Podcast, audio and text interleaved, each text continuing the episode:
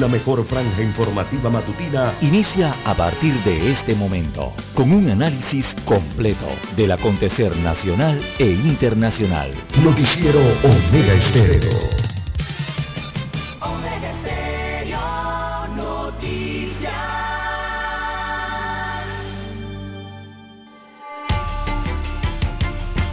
A continuación, los titulares, con los hechos que son noticias hoy.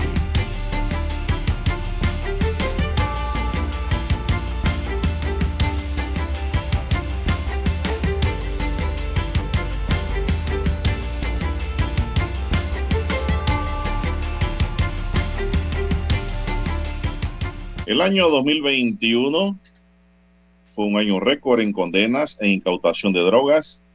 El Ministerio Público decomisó 128 toneladas de droga. La Fiscalía prevé disminución de grupos dedicados al sicariato para este año.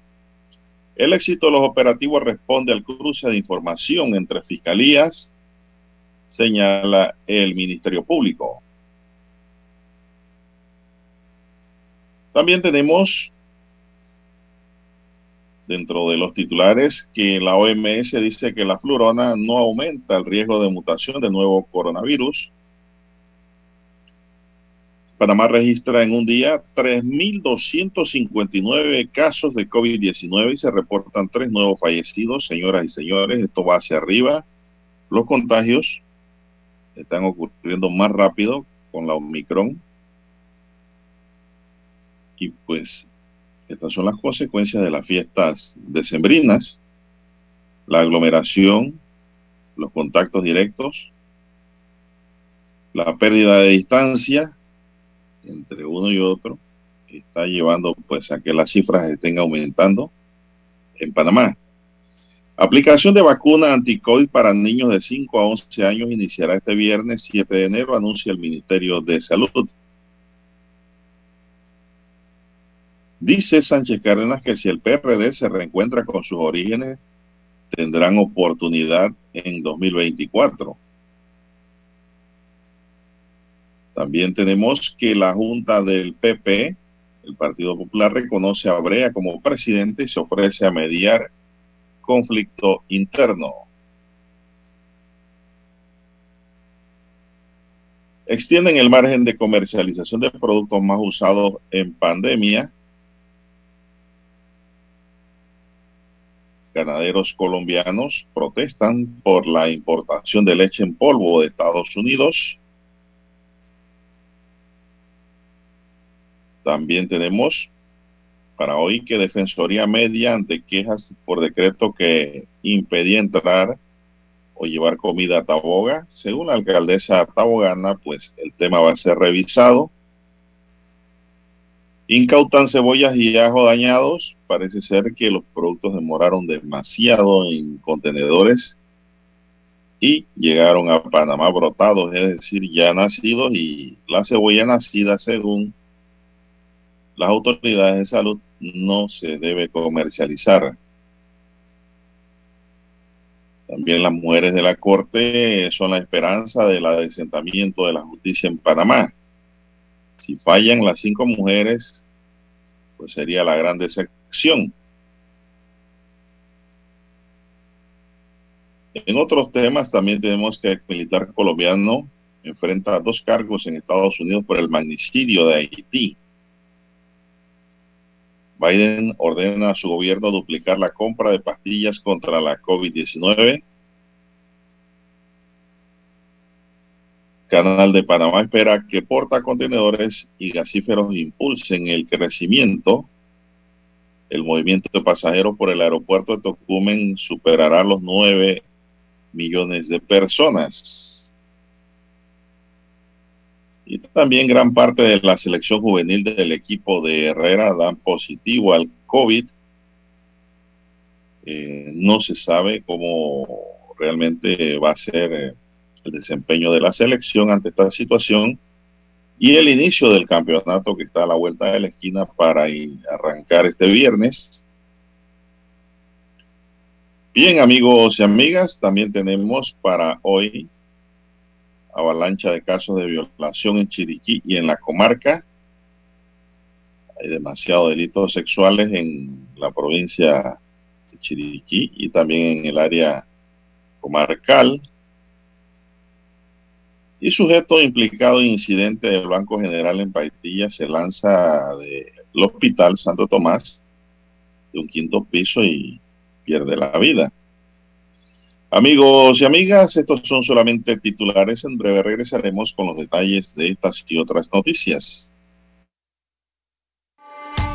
Estos fueron nuestros titulares de hoy. En breve regresamos.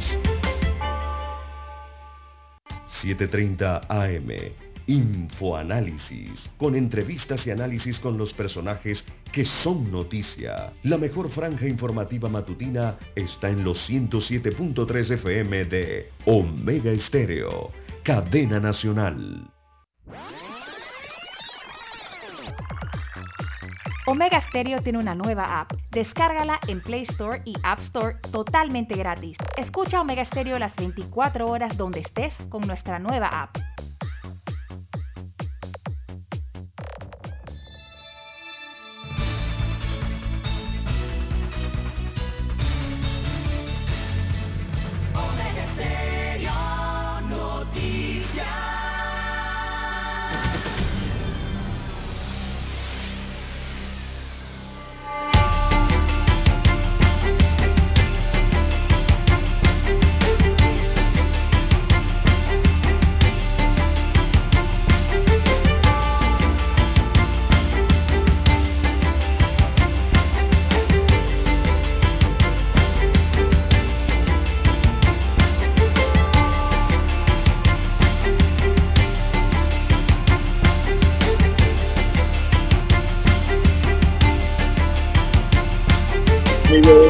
Bien, amigos y amigas, muy buenos días. Hoy es miércoles 5 de enero del año 2021, 2022. Mire, Dani, estamos en el 21, no, en 2022 ya. Vamos avanzando en el tiempo, el reloj sigue girando hacia adelante, no hay reloj que gire hacia atrás. Así que avanzamos. En el tablero de controles está don Daniel Enrique Araúz Pinto. En la mesa informativa le saludamos. César Lara y Juan de Dios Hernández Sanjur para presentarle las noticias, los comentarios y los análisis de lo que pasa en Panamá y el mundo en dos gustadas horas de información por nuestros amigos oyentes. Así es, a través de la cadena nacional Omega Estéreo. Gracias a todos esos oyentes que nos esperan, que pues todos los días nos escriben eh, y que sirven siempre como especie de un apoyo moral siempre, porque si usted nadie lo escucha, usted está triste.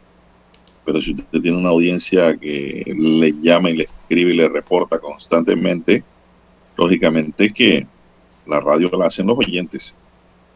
Así es. Pedimos para todos nuestros queridos oyentes eh, salud igual para todos, como reza el eslogan de salud es muy importante. Así es. Salud, divino tesoro.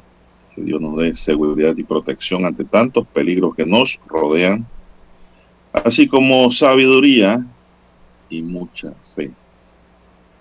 La sabiduría te guía por el buen camino y la fe te va alumbrando todo lo que va adelante. Mi línea directa de comunicación para los amigos oyentes es el doble seis catorce catorce cuarenta y cinco. Ahí me pueden escribir. Es mi línea directa de WhatsApp. Doble seis catorce catorce cuarenta y cinco. César Lara está en el Twitter. ¿Cuál es su cuenta? Don César. Bien, estamos en las redes sociales, en arroba César Lara R, arroba César Lara R es mi cuenta en la red social Twitter. Allí puede enviar sus mensajes, sus comentarios, denuncias, fotos, denuncias, también el reporte del tráfico temprano por la mañana. Recuerde esos incidentes que le pasan en la vía o los accidentes que ya usted se encuentra sobre la vía. Toda esa información la puede enviar allí, información que le sirve al resto de los conductores para tomar mejores decisiones la mañana de este miércoles 5 de enero del 2022.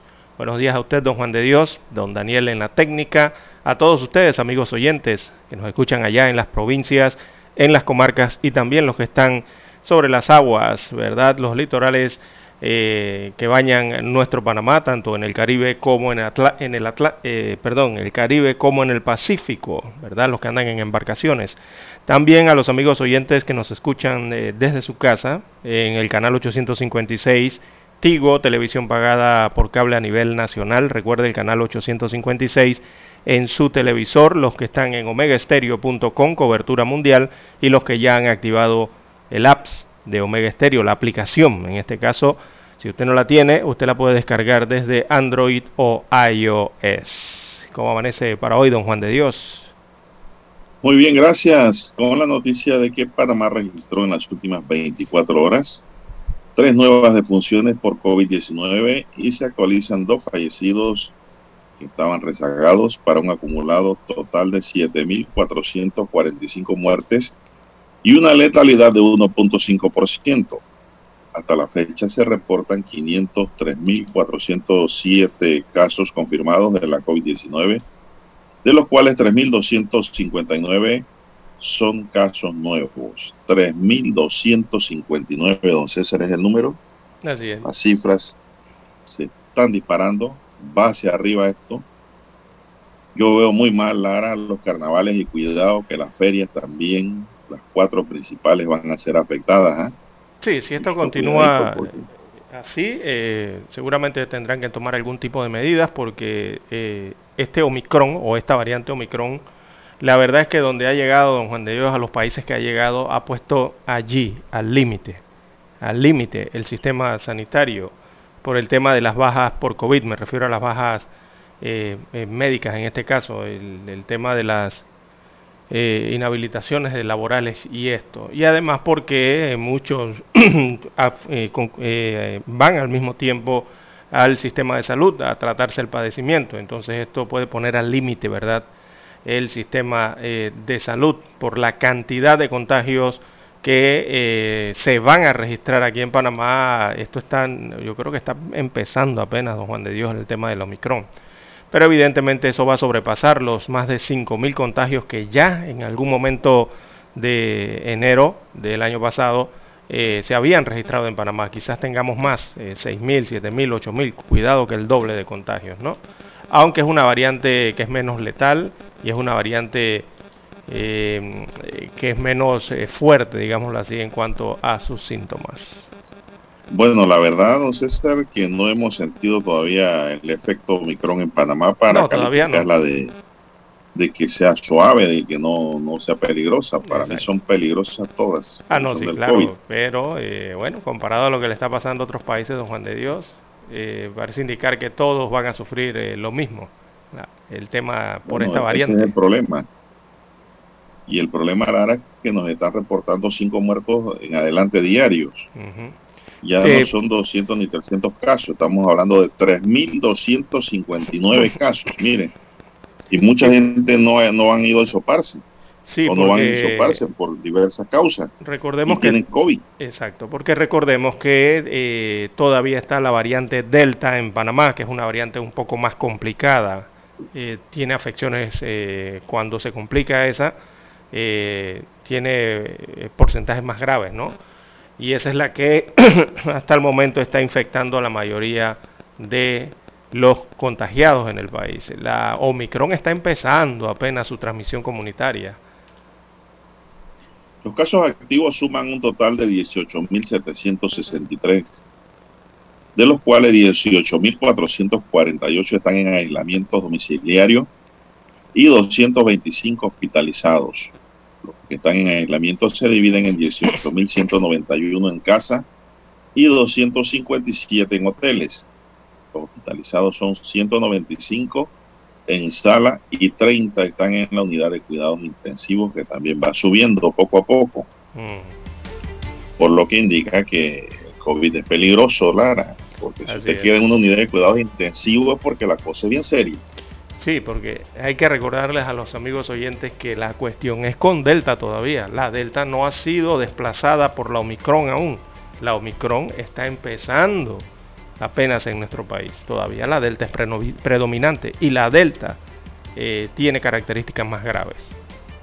Así que hay que cuidarse, don Juan de Dios, medidas de bioseguridad, recordarlas y tratar de cuidarse de los contagios. Tenemos que ir a la pausa. Situación, Hay que ir a la, pausa. hay que ir a la pausa, don Juan de Dios. Adelante.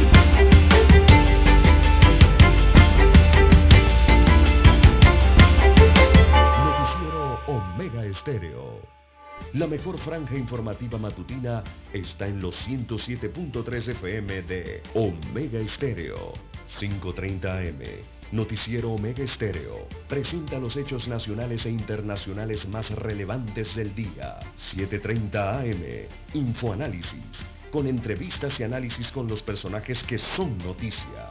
De 8 y 30 a 9 y 30 de la mañana, sin rodeos, con Álvaro Alvarado. De lunes a viernes, por Omega Estéreo. Omega Stereo tiene una nueva app. Descárgala en Play Store y App Store totalmente gratis. Escucha Omega Stereo las 24 horas donde estés con nuestra aplicación totalmente nueva. En centrales telefónicas, la casa del teléfono es tu mejor opción. Te asesoramos y ofrecemos buena atención con años de experiencia trabajando para ti. Brasil y lista hermosa. La casa del teléfono, líder en telecomunicaciones. La casa del teléfono, distribuidores de Panasonic. Ven a visitarnos. La casa del teléfono 229-0465 lsdtcorp.com Distribuidor autorizado Panasonic para anunciarse en Omega Estéreo. Marque el 269-2237. Con mucho gusto le brindaremos una atención profesional y personalizada. Su publicidad en Omega Estéreo. La escucharán de costa a costa y frontera a frontera. Contáctenos 269-2237. Gracias.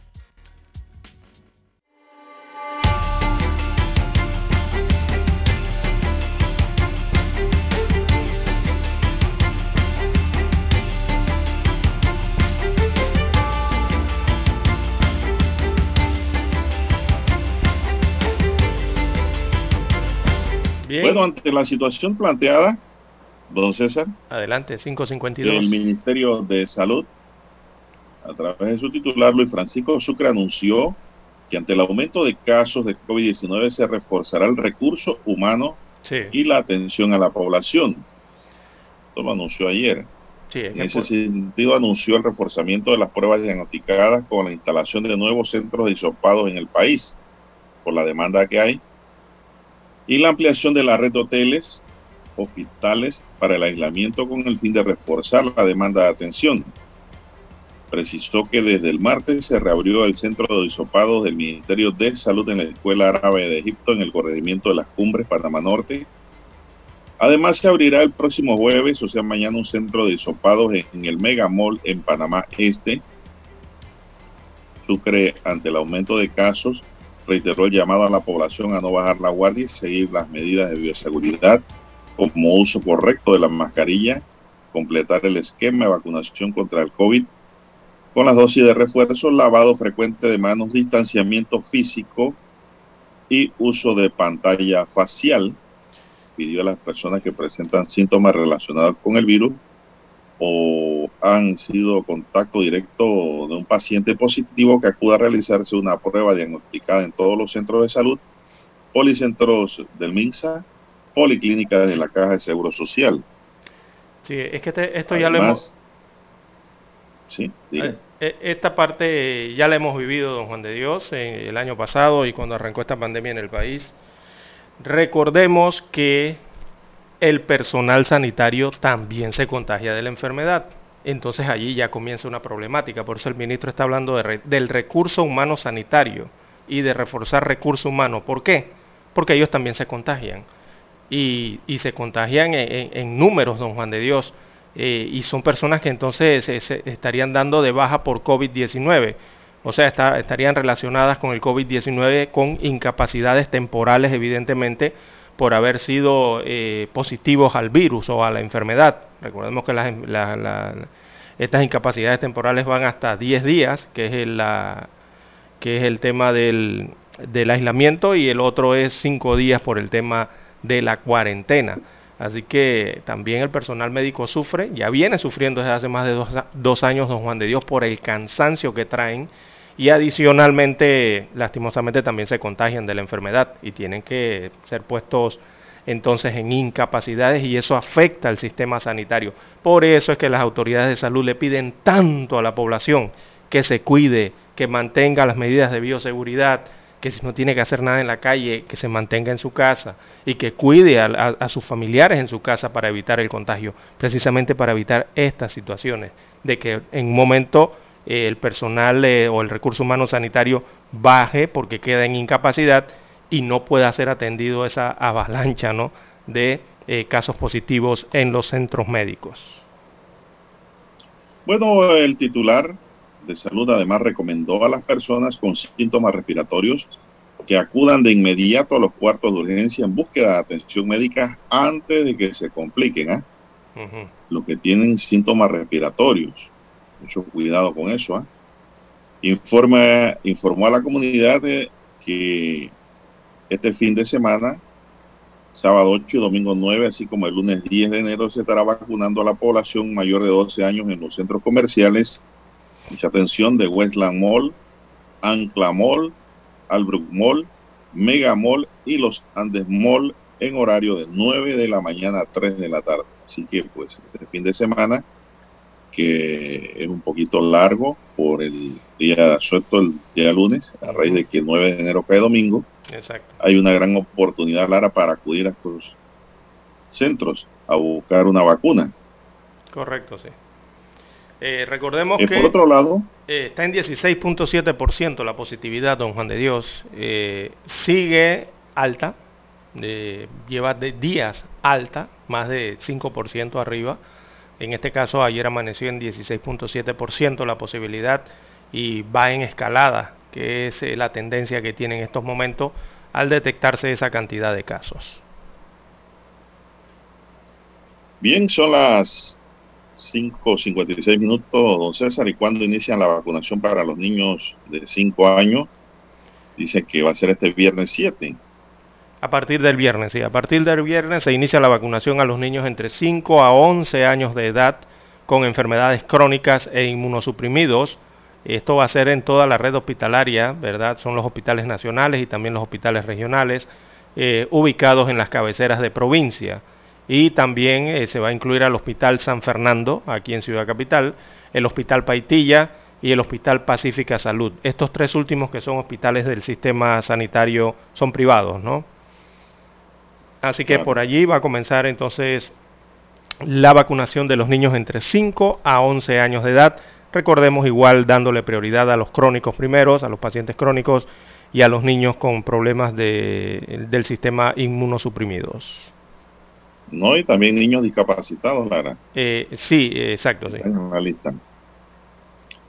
Así que bueno, pero es bueno indicar, Lara, que es una decisión del representante legal del menor. Sí, el padre, sí. El padre, la madre o el quien tenga la guardia y crianza del menor. Acuérdense que todos los menores no tienen papá o no tienen mamá. Pero siempre va a haber un representante del menor ante la ley. Bueno, ese representante es el que lleva al niño o autoriza que lo vacune. Exacto. Eh, los niños... tiene la capacidad legal para decidir sobre la misma, pero sí su acudiente, por llamarlo así de esta manera, su acudiente legal. Sí, los niños con discapacidad, eh, por ejemplo, los que tienen síndrome de Down, eh, los niños que tienen ceguera, los niños que tienen parálisis cerebral, eh, estos van a ser vacunados en una jornada que será anunciada próximamente. Hay una jornada especial para, para los niños con discapacidad y esa jornada va a ser en el Parque Recreativo Omar, en el corregimiento de San Francisco. Ello, el Ministerio de Salud va a estar, va a estar anunciando próximamente esta jornada. Eh, seguramente quizás la anuncie el día de hoy o mañana. Eh, para, es un adelanto para que ya los que tienen niños en estas condiciones eh, sepan a dónde dirigirse para una vacunación más ágil, en este caso en el Parque Omar. Eh, también hay que decirle a los padres de familia que los niños entre 5 y 11 años de edad con enfermedades crónicas eh, van a ser vacunados. Y esas enfermedades crónicas incluyen a pacientes oncológicos, a niños con problemas oncológicos, a niños con VIH, a niños con diabetes crónica, porque también los hay, eh, a niños que sufren de asma, esa enfermedad, usted que habla de las enfermedades respiratorias, don Juan de Dios, bueno, los niños que sufren con asma, eso es considerado una enfermedad crónica y tienen derecho entonces primero a la vacunación. Y también los que sufren de enfermedades cardiovasculares, entre otras, ¿no? que son las principales afecciones eh, entre los niños. Bien, ya son las seis en punto de la mañana. Vamos a hacer aquí un alto para escuchar nuestro himno nacional.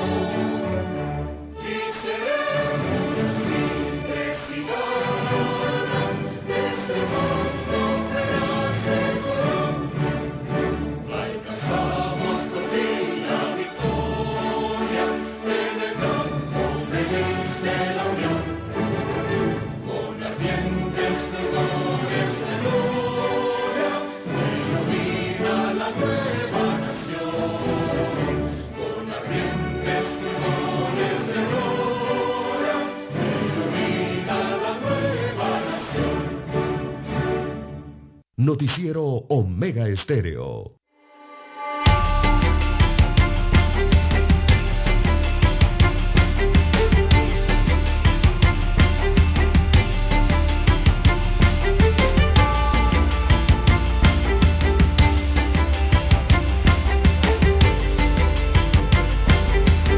Bien, seguimos. Don César, ¿qué hora tenemos ya? Bien, las 6.3, 6.3 minutos eh, de la mañana en todo el territorio nacional, don Juan de Dios. A esta hora, don César, podemos informar que el colombiano Jason Valencia Rosero, de 40 años de edad, que el 30 de diciembre se vio involucrado en un incidente en la sucursal del Banco General de Paitilla, tomó una mala decisión y se lanzó al vacío ayer desde el quinto piso de la sala de traumas del Hospital Santo Tomás. Valencia, quien había permanecido intubado a causa de las heridas que recibió por parte de la policía, aparentemente se despertó y se desesperó lanzándose por la ventana que por recomendaciones de los bomberos no cuentan con verjas protectoras. hubo intentos para impedir que se lanzara, pero los esfuerzos fueron infructuosos. Se lanzó al vacío. Trascendió que Valencia presentaba además un virus que afectaba sus defensas. No dicen qué tipo de virus. La víctima fue retenida el 30 de diciembre luego de verse involucrada en un incidente en la sucursal del Banco General. Sobre el hecho han surgido varias versiones. Una de ellas indica que supuestamente se trató de un asalto frustrado en la entidad bancaria y otra habla de que todo estaba relacionado con un problema sentimental entre el colombiano, el agente de seguridad y una mujer. Jason Valencia tenía un proceso abierto por el delito de tentativa de robo en perjuicio del Banco General y se descarta que el hecho haya sido supuestamente por reclamos al guardia de seguridad del banco por sostener una relación extramarital con su mujer. Valencia Rosero tenía un proceso abierto por tentativa de robo en perjuicio del Banco General. Este es el segundo caso similar que ocurre en el Santo Tomás en menos de 15 días, ya que el 23 de diciembre ocurrió algo similar. Al lugar se presentaron peritos de medicina legal para realizar el levantamiento del cadáver para luego enviarlo a la morgue judicial. Las autoridades del Hospital Santo Tomás programan convocar una reunión con el cuerpo de bomberos para buscar alternativas que permitan colocar verjas u otros mecanismos para impedir que se repitan otras situaciones lamentables como las ocurridas, pero que tampoco afecten las labores de los camisas rojas en caso de producirse un siniestro, don César. Bueno, Esto ocurrió ayer en la tarde en el Hospital Santo Tomás. Eh, ya Al son parecer, varios casos. Con esta muerte, Lara. Son varios mire, casos eh, esta... de personas que se lanzan de los pisos del edificio del Hospital Santo Tomás. Este hospital tiene una, unos ventanales eh, amplios para la ventilación entre pisos. Bueno, don César, eh, lo cierto es que no, ahora no vamos a saber en verdad a qué se debió el incidente en el Banco General. Uno, si fue un robo frustrado, o tentativa. Y dos, si lo que hubo fue un problema sentimental en el triángulo que se decía en redes sociales, que existía entre él, el de seguridad y una mujer. Así que pues muerto el investigado, muerto el expediente, don César, muerta la carpetilla. Así que esa es la situación que hay en relación al hecho. Si se lanzó es porque no estaba bien de la cabeza tampoco, Lara. Podría ser, sí. Estaba afectado por algo. Su conducta no es normal. Bien, son las seis, seis minutos. ¿Sabe usted, don César, de la situación aquella de que no se puede llevar comida a la, a la playa de la isla de Taboga. ¿Tiene usted noticias sobre ello? Eh, ¿Algún dato adicional hasta el momento? No, está vigente. Eh, bueno, hasta el momento. Hasta que no se revoque, está vigente. Uh -huh. La Defensoría del Pueblo, a través de, del asesor legal Cristian Miranda, sostuvo una reunión con el asesor legal de la alcaldía de la isla de Taboga, Edgardo Luna, para evaluar la posible vulneración de derechos humanos a raíz del polémico decreto alcaldicio que prohíbe el ingreso de envases con alimentos preparados a la turística isla con la finalidad de salvaguardar el derecho tanto de los visitantes como el de los residentes de la isla, la Defensoría del Pueblo me dio para llegar a un entendimiento en torno a los decretos alcaldicios que fueron rechazados ante la opinión pública, informó la institución. Este martes 4 de enero, la propia alcaldesa de Taboga, Magali Ricor, confirmó que se derogan, que se derogan los decretos alcaldicios del año 2017 y la modificación que fue publicada el 30 de diciembre sobre el traslado de alimentos preparados. Precisó que será un nuevo decreto respetando los derechos de visitantes locales y de extranjeros también, don César. Pero no sabemos ahora el contenido del nuevo documento que va a expedir la alcaldía de Tabor. Sí, ya eh, el anterior hablaba de multas de entre 50 a 100 dólares eh, que iban a imponer las autoridades locales, ¿no? en este caso el municipio de Taboga, eh, los que cometieran o, los que fuesen encontrados en, esto de llevar comidas en envases o pailas, iban a ser sancionados con esa, eso sería una multa en este caso. Eh, no conocemos el detalle del nuevo decreto que se plantea, porque están incluso eliminando el anterior, según eh, señala usted, el del 17, ¿no? Así es. Vamos a esperar entonces a ver qué surge. La gran polémica, don César, es si se violan los derechos humanos al no permitir que alguien lleve su comida a donde va. Esa es la gran pregunta. Sí, en este caso no. Hay que recordar también que en Taboga hay una, diversidad de, restaurantes. Eh, hay muchos restaurantes en Taboga, no se lo crea que... ¿Usted ha ido a Taboga recientemente? Eh, eh, no, hace un par de añitos que fui a Taboga, pero cuando fui recorrí, recorrí varios restaurantes de Don Juan de Dios en la isla, que tienen excelente comida también, eso hay que reconocerlo.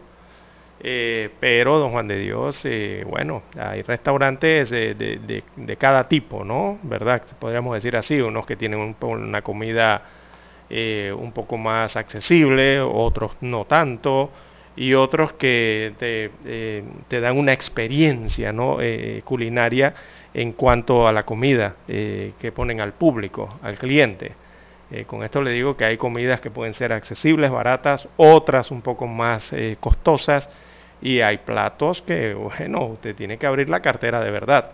Pero todo depende al que usted va, ¿no? Dentro de eh, la isla de Taboga.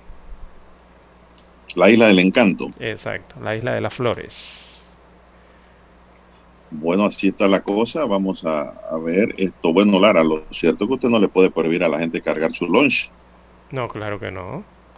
Usted puede llevar su emparedado en su cartera. ¿Y quién se lo puede impedir si ese es su derecho fundamental, derecho a la alimentación, a la comida? Eso no. Ahora, que usted vaya con un emparedado, Lara, o lleve su eh, portavianda de comida y cuando está allá quiera sentarse en un restaurante a comer su lunch, eso sí está fuera de orden. Ese es un derecho exclusivo del dueño del restaurante. Ahora, si el dueño se lo permite, amén. Pero usted no puede hacer eso. Pero ir a Taboga, usted puede llevar su lunch. ¿Por qué no? Lo que usted tampoco debe hacer es llevar esas ollas gigantes de sao para vender sao a los comensales, Lara. Porque ahí sí yo creo que están golpeando también la economía del lugar y están utilizando taboga. Pero si es para su consumo familiar o para usted, no debe haber problema. César. No sé cómo usted lo ve. No, que así, eh, yo estoy con usted, don Juan de Dios. Y usted sabe que allá en Taboga también hay delivery. usted puede pedir ¿Ah, su delivery. Entonces, sí, sí, señor. Eh, me contaron que usted marca allí estos, estos apps o aplicaciones de los delivery y usted pide en cualquier restaurante allá y le llevan la comida donde usted esté. Si está en la playa o está en un parque o en el lugar que usted esté en Taboga. Pero claro, la comida es mismo, de, la isla, ¿no? De paso, de paso le digo que los deliveries van a ser regulados por ley en Panamá. Mm, Ahora mismo eso no tiene ninguna regulación. Bien, vamos a la pausa, don Dani, volvemos, 6.12.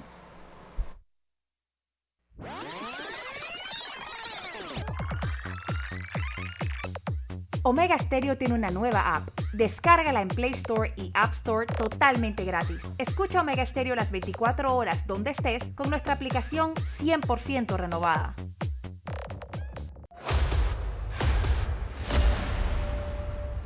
Desde los estudios de Omega Stereo, establecemos contacto vía satélite con la voz de América. Desde Washington, presentamos el reportaje internacional.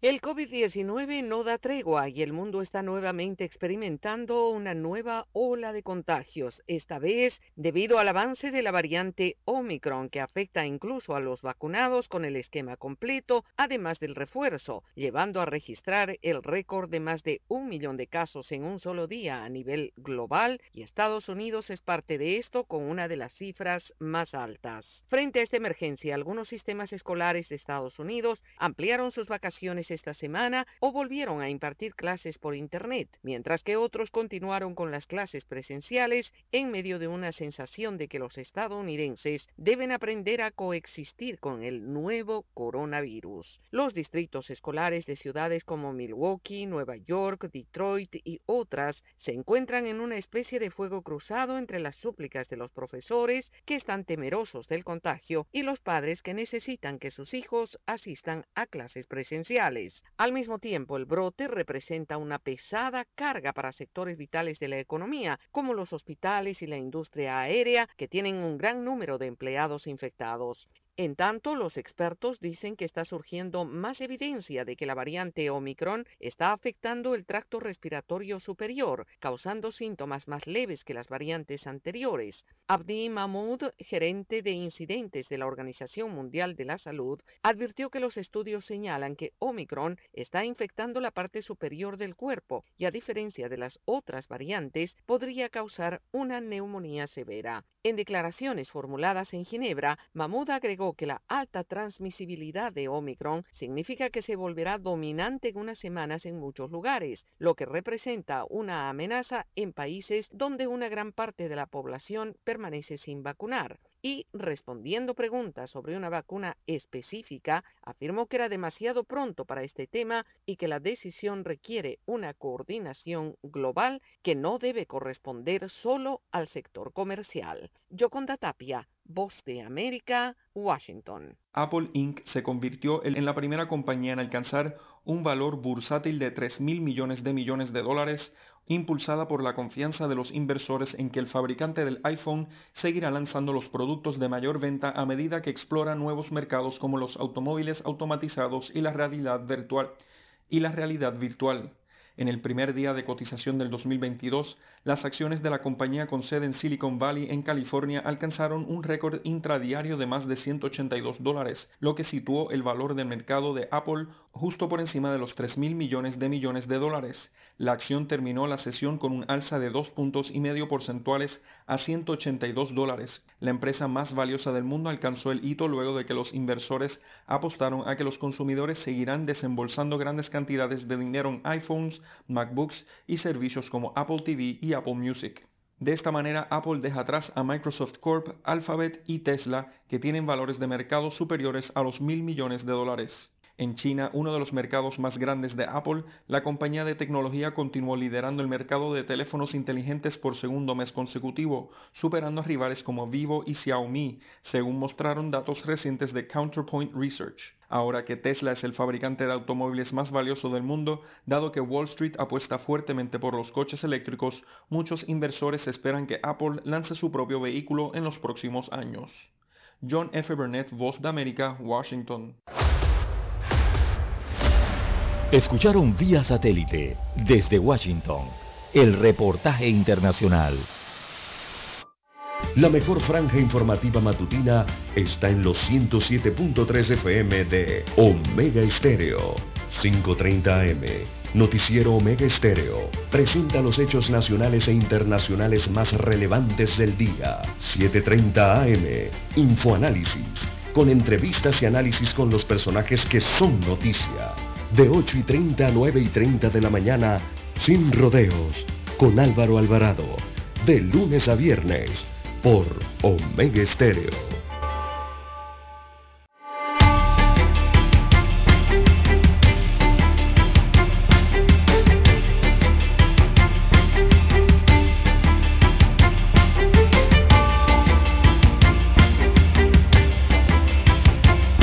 Bueno, seguimos Hoy reiniciarán por tercer día la búsqueda de las personas desaparecidas en el sector de Chame, informaron las autoridades del Sistema Nacional de Protección Civil y el Servicio Nacional Aeronaval. Se trata de dos estadounidenses identificadas como Debra Ann Ballimon, de 70 años, y Sue Lane Burris, de 57 años.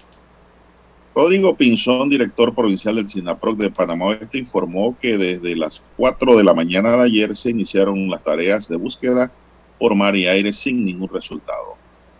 El lunes, tras la caída de la avioneta, se logró rescatar al piloto Robert Alan Brother, canadiense, Melissa Sarish, de Estados Unidos, y Anthony Balleman, canadiense. Estas personas habían estado el domingo en la isla Contador y regresaban a sus casas en Gorgona cuando ocurrió el accidente aéreo. Personal del sector del Servicio Nacional Aeronaval, de la policía y del SINAPROC realizan operativos de búsqueda por las coordenadas donde ocurrió el accidente aéreo. Pescadores artesanales de Chama y San Carlos se han mantenido vigilantes también en el mar por esta eventualidad.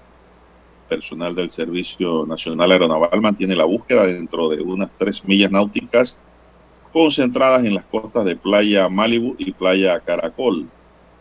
En la aeronave accidentada modelo Cherokee 6 con matrícula americana N5535J viajaban ciudadanos británicos, canadienses y estadounidenses quienes salieron de Contador hacia Chame cuando el piloto reportó problemas mecánicos, por lo que dijo que iba a marizar. Y lo hizo, salvándose tres de los ocupantes, pero hay dos personas desaparecidas, don César. No sé si tienes algo más sobre este tema para los oyentes.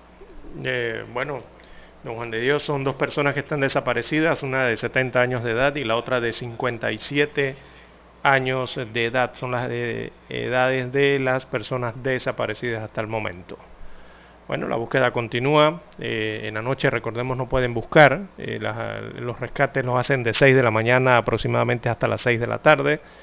Eh, dependiendo de las condiciones climáticas eh, que se presenten en el lugar. Bueno, César, eh, creo que aquí ya el, desenlace no es nada bueno. para nada, van muchos días. Sí. muchos días de estas personas desaparecidas. Y sobre todo por las edades, don Juan de Dios. El problema es que... Sí, las edades, claro. El agua, cayeron en el agua, cayeron en el mar.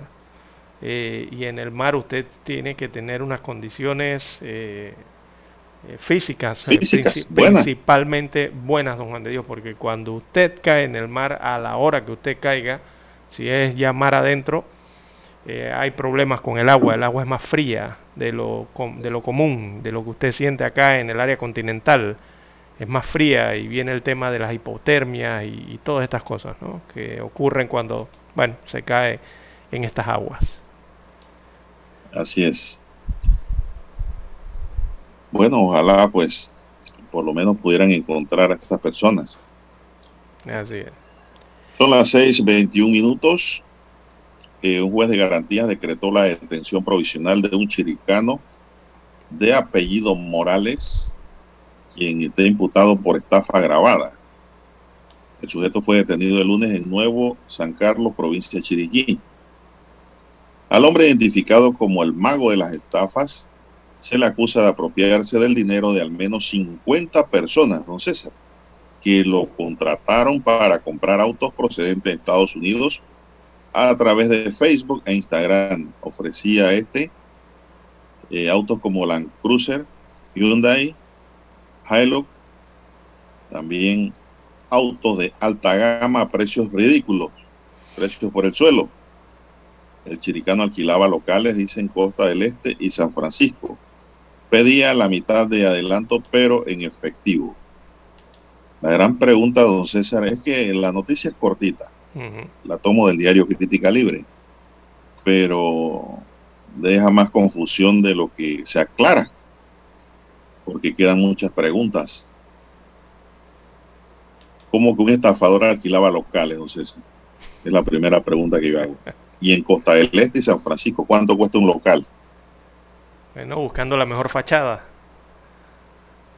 Pero, don César, usted no va a alquilar un local para estafar. Claro que no, porque deja pistas, deja datos. Entonces son cosas que no entiendo. Eh, pero dice que 50 personas fueron afectadas, eh, diría yo, en un incumplimiento de contrato. Exacto. Hay muchas personas en Panamá que se asocian, don Juan de Dios, eh, sobre todo muchos extranjeros.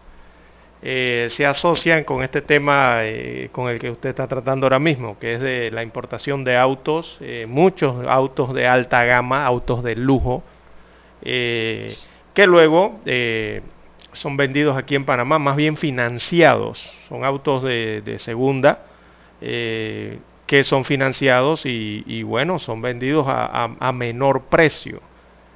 Eh, en Panamá si usted, si usted elige, si usted quiere, usted puede irse a una agencia de automóviles y comprarse un auto familiar de entre 13 mil a 18 mil dólares, que es el auto sencillo, común y corriente que uno ve en la calle, pero de paquete.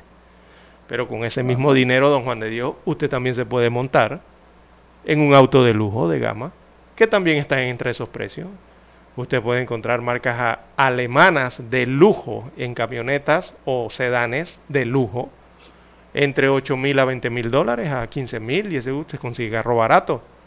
Y muchos de esos ah, automóviles son financiados, don Juan de Dios, que son importados de Estados Unidos y que son financiados aquí en Panamá por grupos de inversionistas de personas. Porque, usted me está hablando, usted me está hablando de negocios que no tienen problemas no, claro que sí. y tienen investigaciones. Eh, claro que sí. Eso para aclarar el tema de por qué dice que lo vendía a eh, precios bajos. Es que se venden a esos precios. Sí, claro. Son precios increíbles. Nada más que son carros de especificación americana o, eh, o, también europeas. No es el clásico japonés que uno está acostumbrado a comprar aquí, ¿no? Eh, pero cuando lo compara, como dice usted, con los precios que tienen las distribuidoras aquí de esos autos, oiga, hay una diferencia abismal, ¿no? Exacto. Pero aquí lo extraño de este caso es de que hayan más de 50 personas reclamantes afectadas que dieron abonos por esos carros y nunca le llegaron. No, es que son más. Pero la noticia también me dice que este chiricano tenía locales en Costa del Este y San Francisco, entonces, en esos locales que había. O sea, yo no voy a alquilar un local para ser ubicado físicamente para estafar a nadie. Eh, no sé, aquí esto está un poco complejo, confundido. Y he escuchado de casos en donde incumplen lo pactado.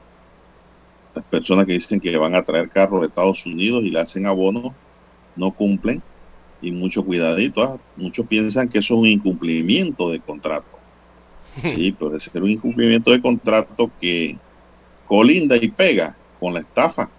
Exacto. Si es un engaño, ¿no? Por supuesto. Si hay un engaño, hay estafa. Ahí hay que separar, como quien dice, la paja del, del grano. Bueno, amanecerá y veremos eh, sobre esta situación que se dio. Lo que podemos aconsejarles, sí, Lara, a los oyentes que mucho cuidado con esas compras, esos pagos que se hacen por compras adelantados. adelantadas de carácter cibernético. Sí. Eh, porque si usted se mete a las redes ahora ya, mire que los clasificados de los periódicos ya quebraron. Ya se fueron a pique, aparte de los clasificados. ¿Por qué? Sí. Porque ahora en las redes sociales hay páginas de clasificados gratuitas para la gente y la gente anuncia sus productos allí. Entonces hay que tener cuidado cuando usted ve algo novedoso, algo que le interesa, algo que necesita en una página y lo quiere comprar. No esté enviando dinero por enviar dinero. Cerciórese primero de que es real. Haga las preguntas necesarias y si no le responden o le dan mucha vuelta, no haga trato con esa persona porque lo más probable es que ese es un estafador que quiere que usted le envíe dinero por adelantado. Así no se hace el trato. Hay que cerciorarse de la existencia del bien, como visitando el local pues, o, donde lo tenga el producto que le va a vender. Así de sencillo. Bueno, vamos a hacer una pausa, son las 6.27 minutos, vamos a escuchar el periódico.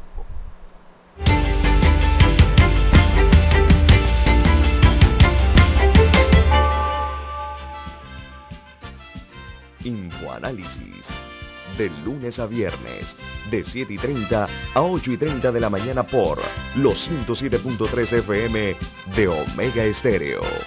Con Guillermo Antonio Adames, Rubén Darío Murgas y Milton Enríquez.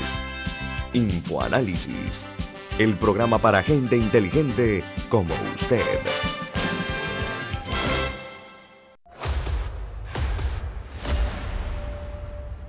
Desde los estudios de Omega Estéreo, establecemos contacto vía satélite con la voz de América.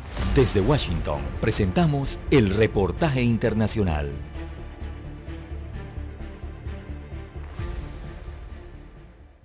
Cinco de las 24 provincias de Ecuador registran el aumento de contagios con la variante Omicron, que en los últimos días suma 68 contagios registrados. Guayas, en la costa del país, es una de las más afectadas. Esto ha obligado a la toma de nuevas medidas por parte del Comité de Emergencias COE, como el regreso al teletrabajo de las entidades públicas. Juan Zapata, director de este organismo, puntualiza. Todos los funcionarios públicos en el nivel ejecutivo estarán con un 50% de aforo. El gobierno está ejecutando desde el mes de diciembre la vacunación con dosis de refuerzo para los mayores de 18 años y esto ha colaborado en gran medida para que los contagios se reduzcan. Sin embargo, las celebraciones de Navidad están pasando factura, como lo indica Juan Zapata. Pues, lastimosamente hay subida en número de contagios, en capacidad hospitalaria, en exceso de mortalidad. Mientras tanto, las autoridades del Ministerio de Educación consideran que los alumnos vacunados con las dos dosis pueden integrarse desde la próxima semana a las actividades presenciales. La viceministra de esta cartera de Estado, Cintia Game, da cuenta del número de estudiantes en capacidad de hacerlo. Ya estamos más de un 50% con segundas dosis de estudiantes de 11 a 15. Los médicos recomiendan que ante la más leve sospecha de contagio, las personas deben ser diagnosticadas de forma urgente. El doctor David Larreategui puntualiza. Pruebas de hisopado de antígeno para hacer detección precoz. Hasta el momento han llegado 32,6 millones de vacunas para continuar el proceso de inmunización. Giselle Jacome, Voz de América, Quito. Escucharon vía satélite desde Washington el reportaje internacional. Omega Estéreo, 24 horas en FM Estéreo.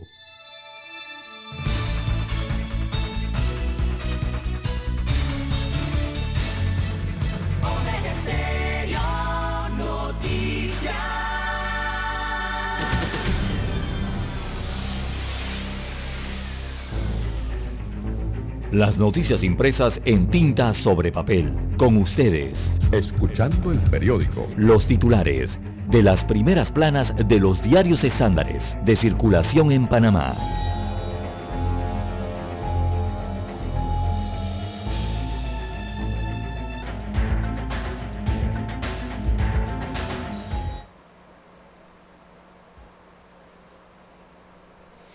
Bien, amigos oyentes, el diario La Prensa titula para este miércoles 5 de enero del año 2022.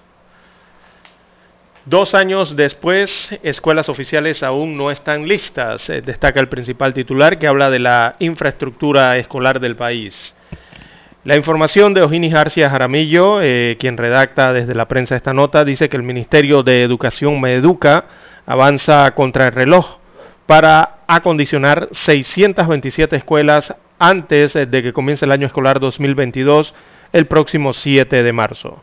Ricardo Sánchez, viceministro de Infraestructura del Meduca, subrayó que en el país hay 3.102 centros escolares y la meta es contar con el 80 o 90% listos una vez inicien las clases. Así, así, que, según el Ministerio de Educación, la operación Escuelas 2022 implica adecuar 627 colegios. De momento hay 134 terminados, 133 en reparación y pendientes por realizar mejoras a 360 más. Bien, amigos oyentes, en más títulos del diario La Prensa, Fiscalización Pública aprueba. Eh, Gerardo Solís rendirá informe ante la Asamblea Nacional. Así que el Contralor Gerardo Solís presentará hoy un informe de su gestión ante la Asamblea Nacional. Por estos días ha sido cuestionado por arroparse con una ley que impediría que la Procuraduría de la Administración lo investigue por temas administrativos. Bueno, el Contralor General de la República lo nombra la Asamblea Nacional y es allá entonces donde va a rendir el informe de la fiscalización que hace de los recursos de todos los panameños. En más títulos para la mañana de hoy, concurso, eh, concursos, el reto de los jueces para llegar a la carrera judicial. Aparece fotografía de María Eugenia López, ella es la nueva presidenta de la Corte Suprema de Justicia de Panamá. Abro comillas, le cito. Los funcionarios no deben tenerle miedo a la implementación de la carrera judicial, así aseguró la presidenta de la Corte Suprema de Justicia para explicar que los jueces eh, que aspiren a cargos fijos deben someterse a concursos. También para hoy, Autoridad del Canal de Panamá participó en revisión del diseño del cuarto puente sobre el Canal de Panamá. Así que la ACP brindó asistencia técnica al Ministerio de Obras Públicas para revisar el diseño que se realizó al proyecto del cuarto puente sobre el Canal de Panamá, obra que ha estado paralizada ante la falta de un esquema de financiamiento. O sea que allí hubo una consultoría, en pocas palabras. También MECO y CUSA no aceptan análisis de sus ofertas. Así que las empresas MECO y Constructora Urbana S.A. CUSA enviaron al Ministerio de Obras Públicas sus observaciones contra el último informe de la Comisión Evaluadora que analizó las propuestas para la construcción de un puente sobre el río Bayano. También la vacunación pediátrica comienza este viernes 7 de enero. El Ministerio de Salud anunció ayer que este 7 de enero comienza el proceso de vacunación contra la COVID-19 de los niños de 5 a 11 años de edad con enfermedades crónicas, inmunosuprimidos y también con discapacidad. Así que la jornada comienza con las primeras 60.000 dosis que se recibieron el pasado 2 de enero. El esquema de vacunación para los niños es de dos dosis. Esa, esta jornada se realizará en hospitales nacionales, también en hospitales regionales, tanto del MINSA como de la Caja del Seguro Social. Así que eh, estos hospitales regularmente están en las cabeceras de provincia. Son los principales hospitales y los hospitales regionales eh, del país. Allí podrá llevar a sus hijos de 5 a 11 años de edad para la inoculación. Bien, eh, también en portada del diario La Prensa en panorama 2.747 personas condenadas en caso de narcotráfico. Además, Panamá extradita a Estados Unidos de América a acusado de magnicidio. En economía, esta semana arranca la zafra de cebolla en tierras altas. También aparece la sección Vivir más en el diario La Prensa. Desarrollan el reporte dos hermanas unidas por la poesía cuentan sus vivencias. Bien, amigos oyentes, estos son los 10 titulares que están plasmados hoy en la portada del diario La Prensa. Pasamos ahora a revisar la primera plana de la decana de la prensa nacional. Así es, la estrella de Panamá en su primera plana dice 2021, año récord en condenas e incautación de drogas. El Ministerio Público decomisó 128 toneladas de droga. Las fiscalías prevén disminución de grupos dedicados al sicariato para este año. El éxito de los operativos responde al cruce de información entre fiscalías, dice el Ministerio Público. Acusado del magnicidio de Haití enfrenta dos cargos en Estados Unidos. Mario Antonio Palacio, exmilitar colombiano vinculado al asesinato del presidente de Haití, Jovenel Moïse, enfrenta su primera audiencia en Miami. La batalla por la jefatura del Estado italiano comenzará el 24 de enero. Los partidos ya están inmersos en la búsqueda del sucesor de Sergio Mattarella buscar visibilizar la importancia ecosistémica de las orquídeas en Panamá, fenómenos como la pérdida de su hábitat, la descontrolada recolección para comercializarlas y hasta el cambio climático tienen estas plantas en riesgo. Bueno, cuando usted va por el área de la carretera interamericana, en algunos locales por ahí que usted para, se va a encontrar con gente vendiendo orquídeas son personas que la toman de la vida silvestre generalmente y las llevan al mercado. eso está afectando también la reproducción de estas plantas. El fluroma no aumenta el riesgo de mutación del nuevo coronavirus, dice la Organización Mundial de la Salud.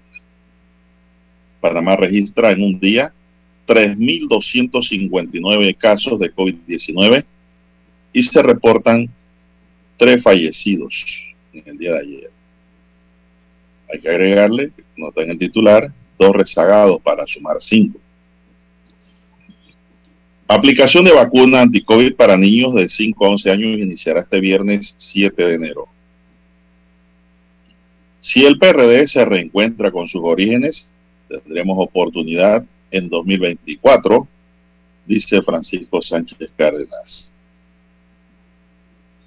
Bueno, lo que quiere decir aquí el doctor Sánchez que los torrijistas se reencuentren. Sigo adelante, Junta del PP reconoce a Brea como presidente y se ofrece a mediar en conflicto interno. También para hoy, diputada Rodríguez presenta anteproyecto que deroga ley que obliga a profesionales liberales a expedir facturas electrónicas. López promete una transformación profunda en el personal de la Corte Suprema de Justicia. Fede Cámaras dice urge una política agresiva para reintegrar las MIPIMES a la reactivación. Extienden el margen de comercialización de productos más usados en pandemia. Ecuador calcula un crecimiento del 4% en 2021 aupado por el consumo de hogares. Ganaderos colombianos protestan por la importación de leche en polvo de Estados Unidos. Caja de Ahorros anuncia su apoyo al Béisbol Nacional 2022. Caja de Ahorros como Banco Oficial del Deporte en Panamá anuncia su apoyo a las iniciativas para el 2022. Una oportunidad de reivindicación para el Real Madrid. El equipo saltará al collao con una visión con la que Ancelotti quiere mostrar máximo respeto al rival y a una competición que ya conquistó en su primera etapa.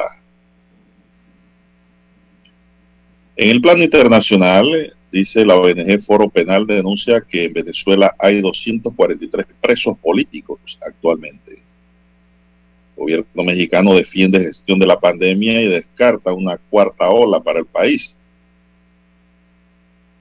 Texas demandará a la administración Biden por imponer la vacuna contra la COVID-19 en la Guardia Nacional. Buscarán confiscar activos de Irán para compensar a las familias del vuelo 752. Amigos y amigas, estos son los titulares de primera plana que el diario La Estrella de Panamá, pues hoy nos brinda. Y así concluimos con la lectura de los titulares correspondientes a la fecha. Vamos a una pequeña pausa y regresamos de inmediato. Hasta aquí, escuchando el periódico. Las noticias de primera plana, impresas en tinta sobre papel.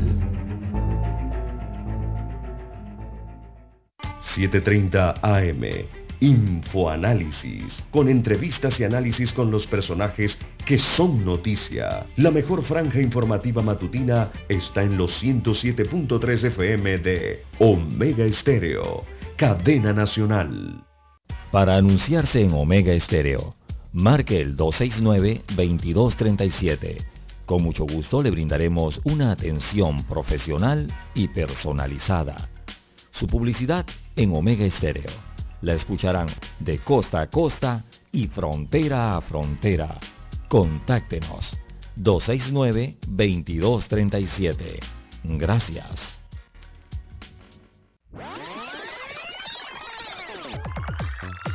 Omega Stereo tiene una nueva app. Descárgala en Play Store y App Store totalmente gratis. Escucha Omega Stereo las 24 horas donde estés con nuestra nueva app.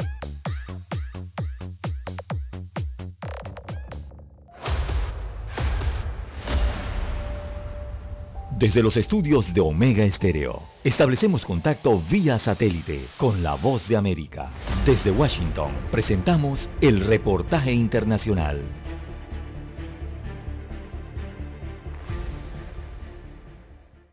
La vicepresidenta de Venezuela, Delcy Rodríguez, informó que se dio inicio al proceso de administración de dosis de refuerzo al personal sanitario que haya cumplido seis meses de haberse inmunizado contra el COVID-19. La semana que viene estaremos además también vacunando a los mayores de 60 años que también hayan cumplido y tras, transcurrido los seis meses de su última dosis de vacunación. Es muy importante informar a nuestro pueblo que ya se encuentra en el país todas las dosis necesarias para el plan de refuerzo de los venezolanos y las venezolanas. El ministro de Salud, Carlos Alvarado, agregó que como refuerzo aplicarán las vacunas Sputnik Light y Sinopharm. El resto de la población que ya tenga más de seis meses de haberse colocado la vacuna va a empezar de manera progresiva la vacunación. Esta semana en centros de salud, en hospitales, en clínicas, en CDI, la semana que viene en todos los centros de vacunación que tenemos a nivel nacional. La semana pasada y a través de sus redes sociales, el presidente de la Sociedad Venezolana de Infectología, Manuel Figuera Esparza, aseguró que el proceso de refuerzo debió haberse iniciado antes y lamentó la escasa información respecto al plan de vacunación. El especialista también cuestionó que a diferencia de otros países, el Estado venezolano busque asesoría técnica de parte de sociedades científicas y expertos venezolanos. El presidente Nicolás Maduro aseguró el domingo que el país registra cinco casos de COVID-19 por cada 100.000 habitantes y que el 91% de la población ya ha sido inmunizada. Carolina Alcalde, Voz de América, Caracas. Escucharon vía satélite desde Washington el reportaje internacional. Omega Estéreo, 24 horas en FM Estéreo.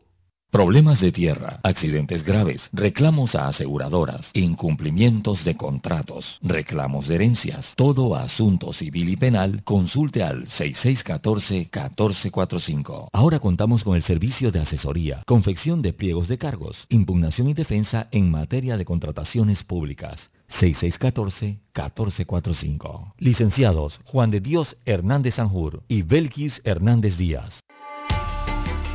Es momento de adentrarnos al mar de la información. Este es el resultado de nuestra navegación por las noticias internacionales más importantes en este momento.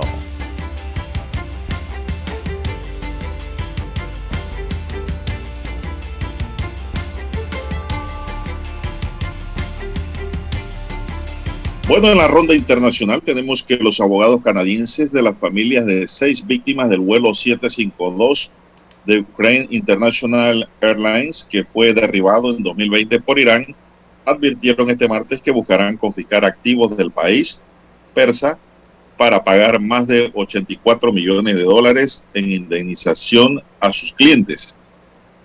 El lunes un tribunal canadiense dictaminó que las seis familias afectadas reciben o recibirán de Irán una indemnización de 107 millones de dólares canadienses, o sea, 84,21 millones de dólares estadounidenses, por el delito del, perdón, por el delito, sí, en el derribo del avión que causó la muerte de sus 176 ocupantes.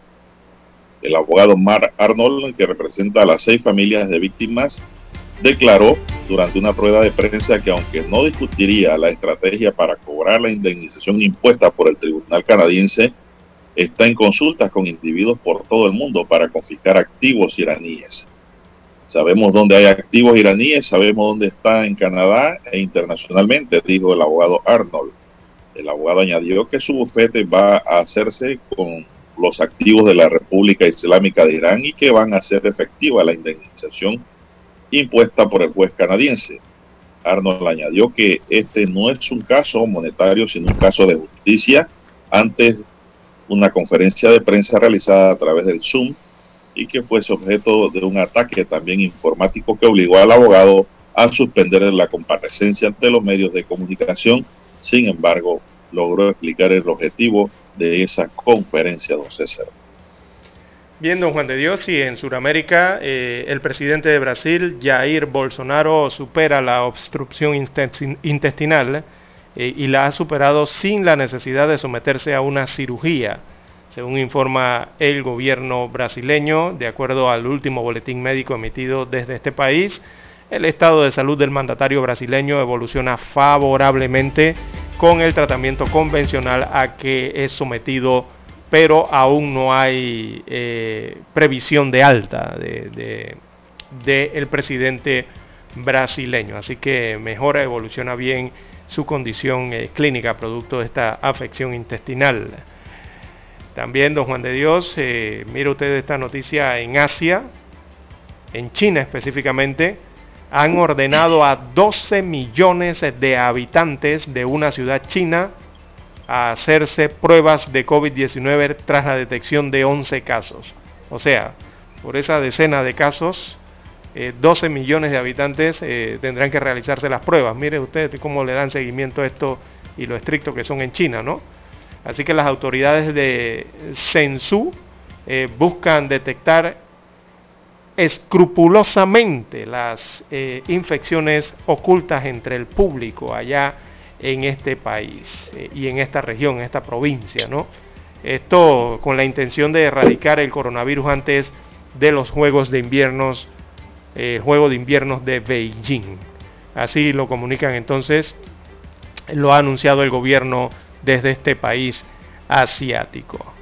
bueno, mientras eso ocurre en China, don César, el gobernador de Texas, Greg Abbott, ha anunciado que demandará a la administración del presidente Joe Biden por decretar la obligatoriedad de la vacuna contra el coronavirus a los efectivos de la Guardia Nacional presentes en el estado en la que será la enésima intentona del líder republicano por tumbar otra de las medidas impuestas por el gobierno federal desde que estalló la pandemia.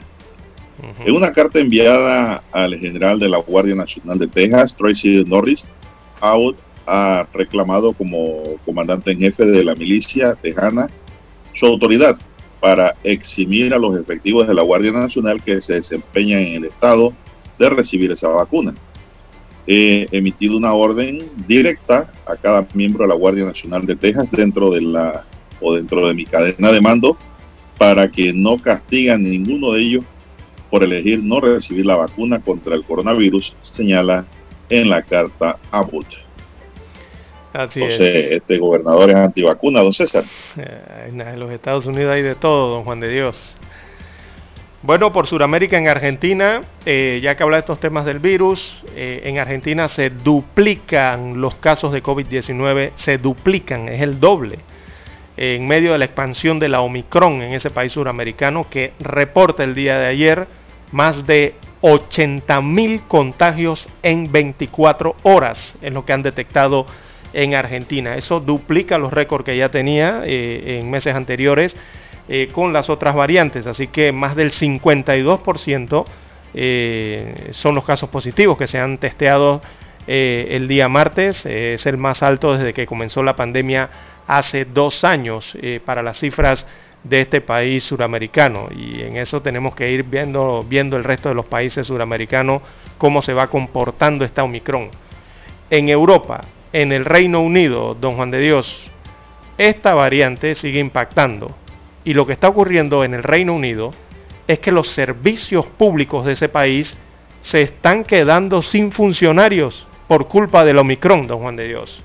Y esto es ante el avance de esta cepa que son muchas las personas que han debido hacer cuarentenas, lo que ha afectado servicios como el servicio de los ferrocarriles y numerosos centros de salud. Se han quedado sin personas para trabajar, porque bueno, tienen que cubrir las cuarentenas y, son eh, inhabilitados temporalmente, ¿no? Producto de que están contagiados con esta Omicron. Esos son los efectos ¿no? que tiene el tema de esta variante. Bueno, mientras eso ocurre, con esa variante Don César, a las 6.52 minutos, tenemos que 4 millones y medio de personas en Estados Unidos abandonaron voluntariamente su puesto de trabajo Oiga, en noviembre pasado.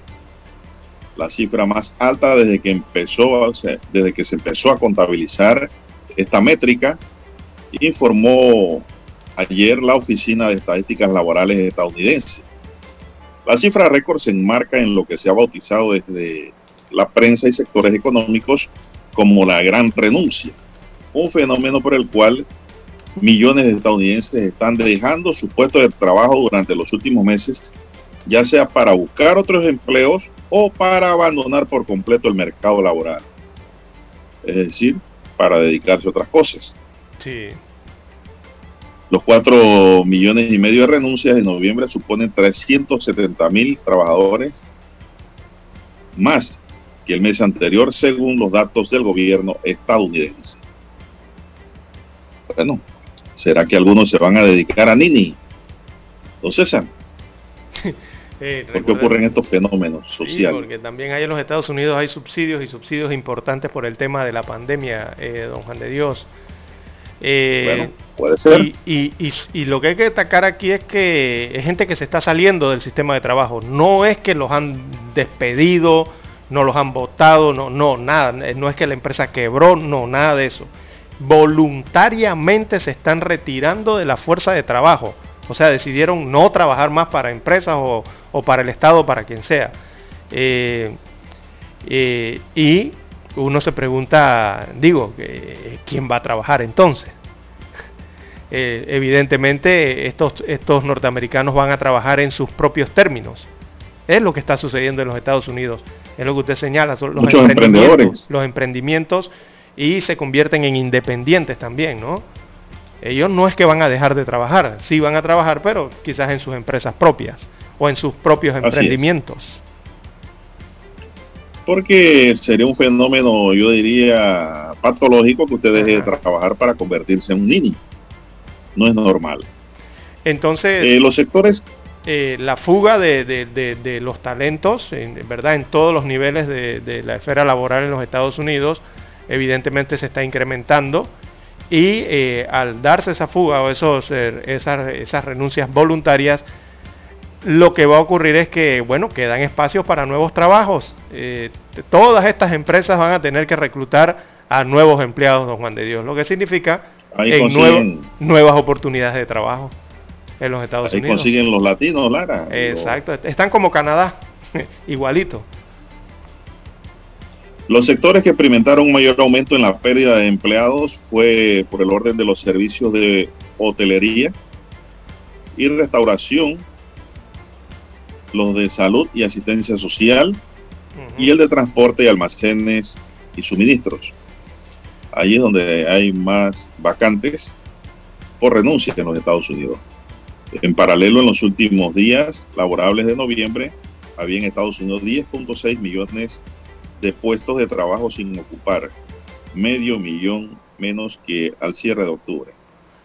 Exacto. eh, Esto ocurre en Estados Unidos. Son las algunos, 6.55 minutos. por ejemplo, en este tema, don Juan de Dios, que resulta interesante, eh, a- algunos en Estados Unidos, eh, por lo menos las asociaciones que tienen que ver con los maestros, con los docentes, eh, estas asociaciones han dado algunas razones que parecen, bueno, para nosotros parecen hasta increíbles, pero son ciertas. Y la razón número uno que le dicen los miembros de estas asociaciones es que renuncian por el estrés relacionado con la constante preocupación por la salud y la salud de sus familias.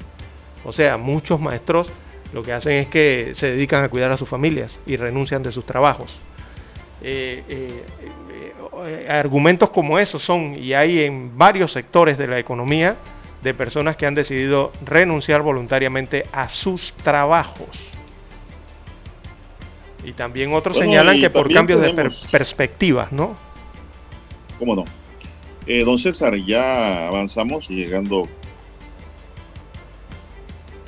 Afirmó hoy que todos los indicadores apuntan que el país puede haber dejado atrás el pico de su ola de contagios de la variante Omicron y anunció que eliminará el toque de queda por primera vez desde el comienzo de la pandemia de COVID-19.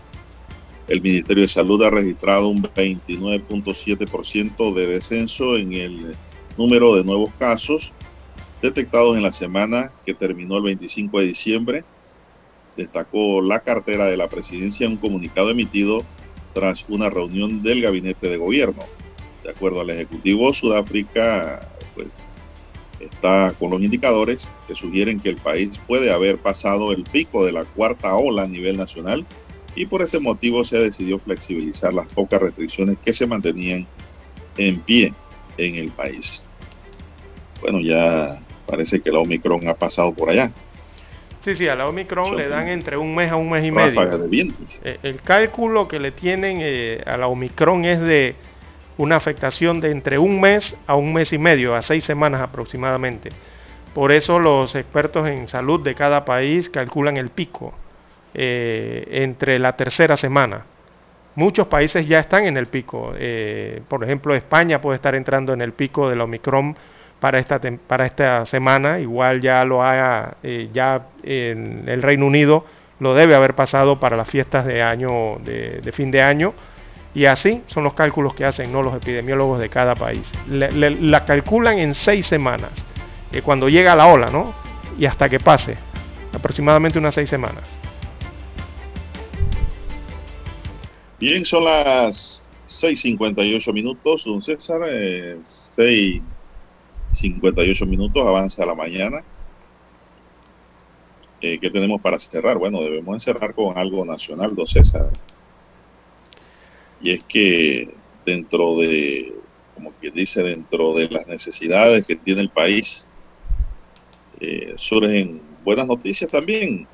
El Banco Nacional de Panamá presentó al cierre del año 2021 la histórica cifra de 309.5 millones en materia de desembolsos para préstamos hipotecarios a 5.089 familias. Es una suma récord de apoyo a los panameños, ya que presenta un aumento del 64% si lo comparamos con los 188 millones desembolsados en el 2020 y un crecimiento del 27% si lo comparamos con la, los 243.3 millones de dólares otorgados en el año 2019, señaló Sergio Altamiranda, su gerente de negocios de la entidad bancaria. Esto nos indica entonces de que a pesar de la pandemia y los problemas que se viven en el país, pues se han podido eh, colocar eh, 5.089 familias en nuevos hogares a través de la hipoteca de vivienda. Me parece una noticia muy positiva para el país. Vamos a la pausa, don Dani, regresamos.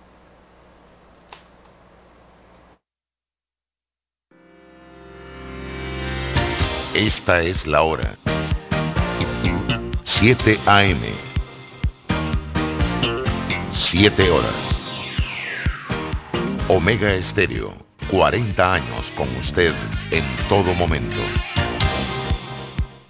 El satélite indica que es momento de nuestra conexión. Desde Washington vía satélite y para Omega Estéreo Panamá, buenos días América. Buenos días América, vía satélite desde Washington.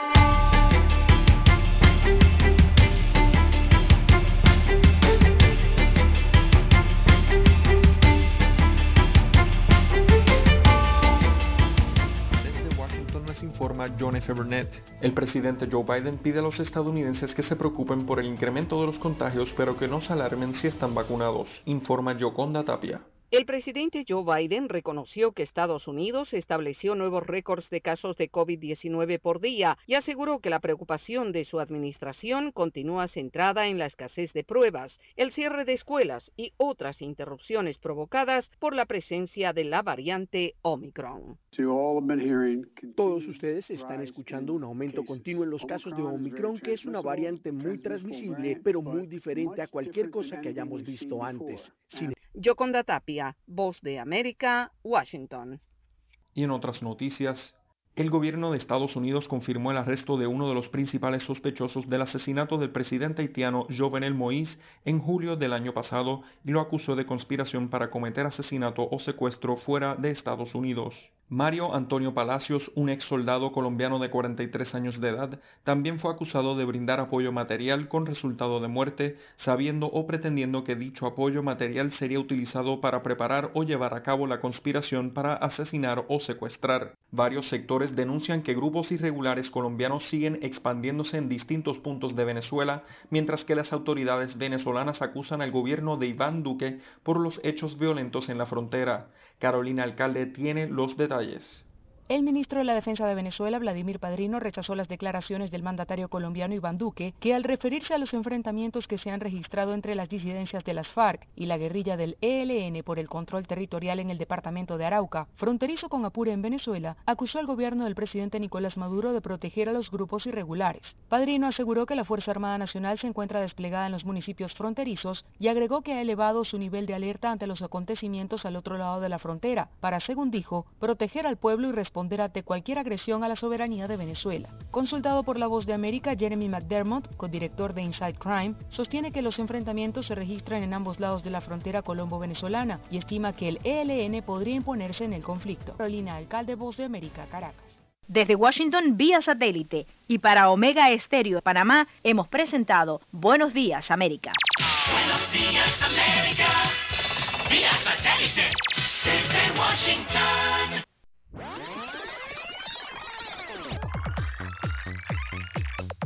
Omega Stereo tiene una nueva app. Descárgala en Play Store y App Store totalmente gratis. Escucha Omega Stereo las 24 horas donde estés con nuestra aplicación 100% renovada.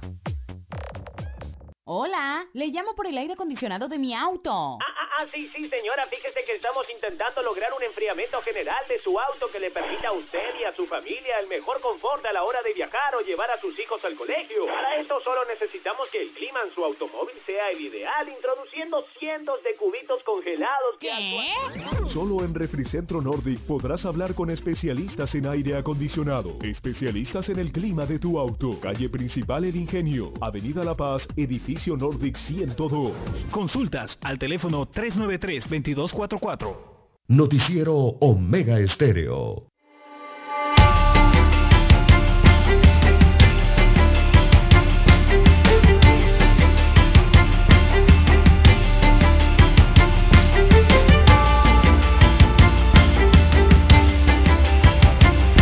Bien, ya entramos en la media hora final del noticiero Megesterio, el primero con las últimas, cadena nacional.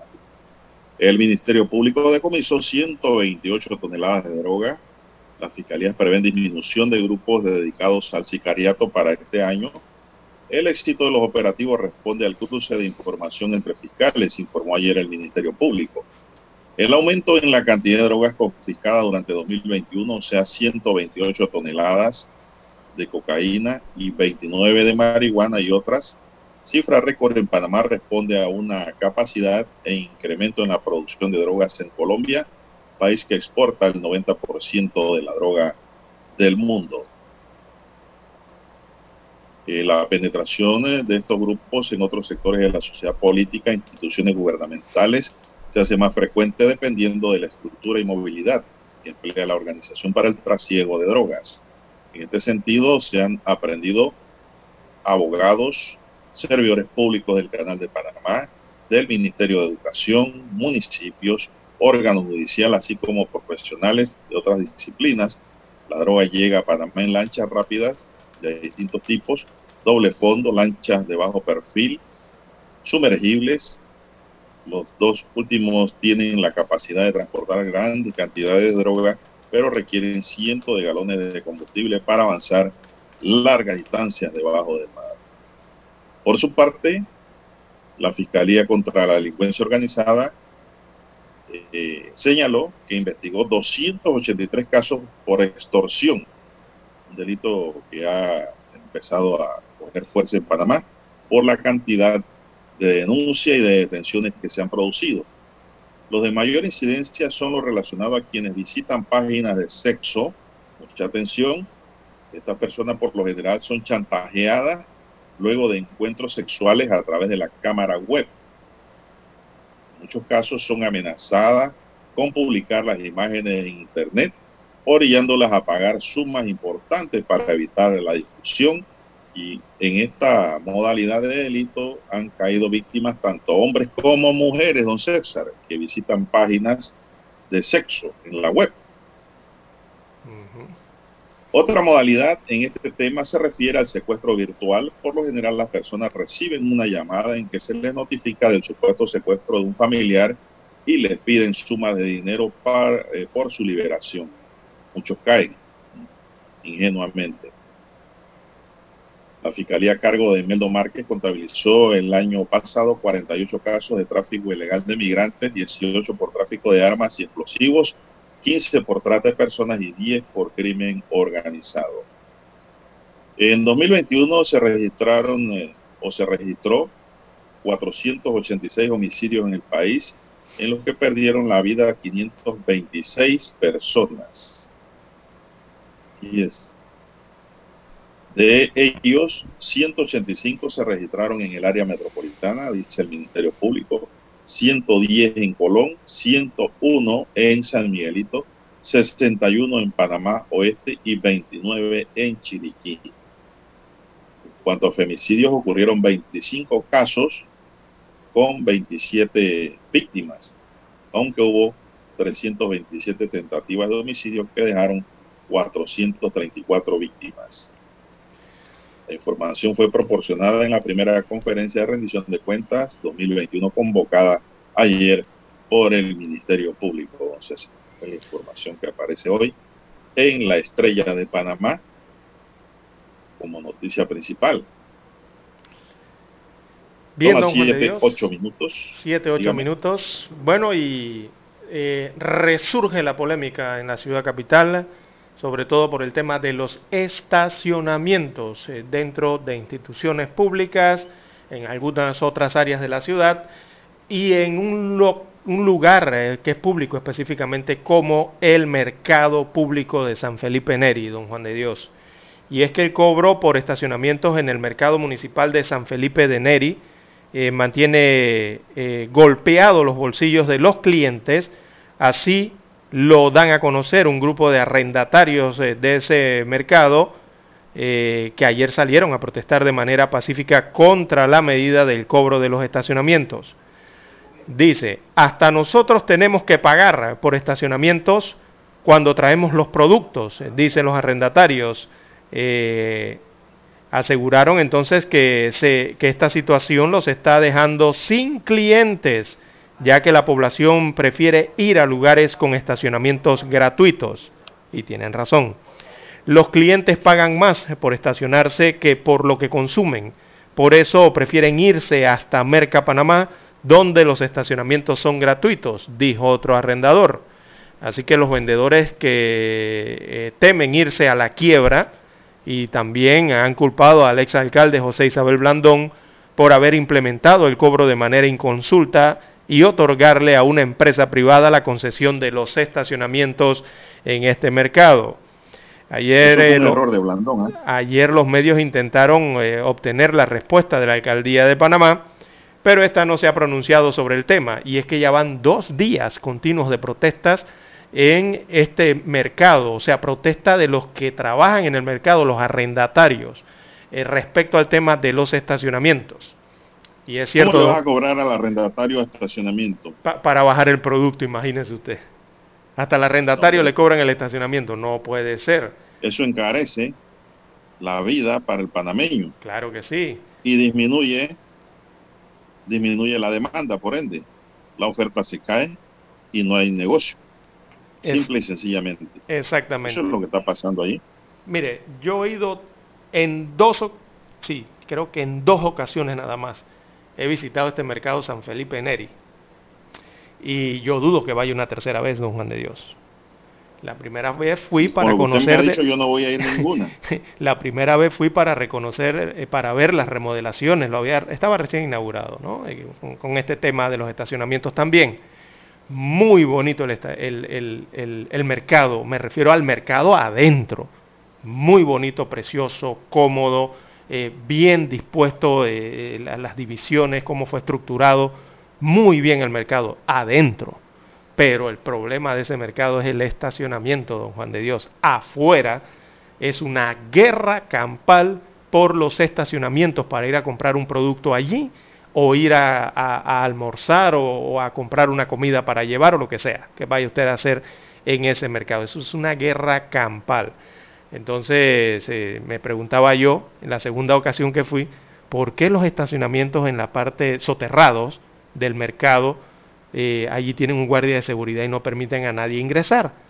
Bueno, una vez eh, me detuve allí a preguntarle al guardia de seguridad por qué no se pueden estacionar ahí abajo. Me decía que era por el tema de que allí era donde hacían las descargas de los productos de los arrendatarios y que también habían ciertos estacionamientos para los funcionarios allí en el sótano del mercado. Y esa es la otra gran problemática que hay, don Juan de Dios, que en Panamá eh, el mercado es público y lo administra el municipio de Panamá, que al final es público, viene siendo prácticamente una entidad ese mercado público, porque es pagado con los impuestos de todos eh, los nacionales y aquí los municipales. Entonces, el otro problema es que eso es lo que está ocurriendo en el país, don Juan de Dios, que el personal de las instituciones prácticamente se están apoderando de los estacionamientos dentro de las instituciones por ocho horas continuas y el problema es que los usuarios de esas instituciones, de esos mercados, no tienen dónde estacionarse, don Juan de Dios. Esa es la otra problemática que hay aquí. Usted se va frente a la Contraloría General de la República, playa de estacionamientos de la cinta costera 1, y ahí usted no se puede estacionar. Toda la playa de estacionamientos de esa área está destinada a los funcionarios del ala gubernamental en una, en una amplia, eh, eh, en, una, en un amplio territorio, en una amplia zona, que es un gran parque público. Pero, nadie, pero los que asisten al parque no se pueden estacionar en esa área. Eh, o sea, esto es increíble. Están ocupados los estacionamientos. Pero ¿por qué esos estacionamientos que son públicos de un gran parque recreativo como es la cinta costera tienen que ser para las instituciones? ¿Por qué? Lo mismo Pero marcado como de la institución, ah, Sí, señor, no los dejan entrar. Es más, no lo dejan entrar a usted. Entonces, lo otro es, son los estacionamientos en las instituciones que tienen alquileres en los grandes centros comerciales y en las grandes infraestructuras privadas en el país. Tras que están pagando el alquiler por, estar, por tener sus oficinas en esos centros comerciales y en esos edificios, adicional, estas instituciones o esos centros comerciales más bien, no creo que sean las instituciones, oiga, le cobran el estacionamiento a los usuarios por ir a hacer diligencias a esas instituciones que son públicas y que se supone que si usted alquila cierta cantidad de la infraestructura o del edificio, evidentemente allí debe ir incluida cierta cantidad de estacionamientos que deberían ser para uso de los usuarios, don Juan de Dios. Pero ¿qué ocurre? Cuando usted llega a esas instituciones a hacer un trámite, usted se da cuenta que esos estacionamientos destinados para esos metros que ellos están alquilando como, como Estado, los utilizan son los funcionarios públicos las ocho horas. Están destinados para los funcionarios. Entonces, los usuarios, que somos la mayoría, don Juan de Dios, a ver usted qué hace. Usted lo que hace es guerrear con el guardia de seguridad. Usted lo que hace es guerrear con eh, el policía de tránsito. E, e, en eso es lo que se la pasan los usuarios. Mire usted la Corte Suprema de Justicia, usted que me echaba, estaba contándonos recientemente de una infracción que le colocaron allá. Lo mismo, o sea, ¿qué, ¿qué está ocurriendo con los estacionamientos dentro de la ciudad capital? Aquí hubo una intención, una ley que incluso fue aprobada, pero fue vetada por el Ejecutivo, de estacionamientos gratuitos, eh, de, que, que existieran obligatoriamente estacionamientos gratuitos dentro de la ciudad capital, principalmente en las entidades públicas, para que los usuarios pudieran aparcar y hacer sus diligencias, don Juan de Dios. Pero eso fue vetado, porque se opuso la empresa privada.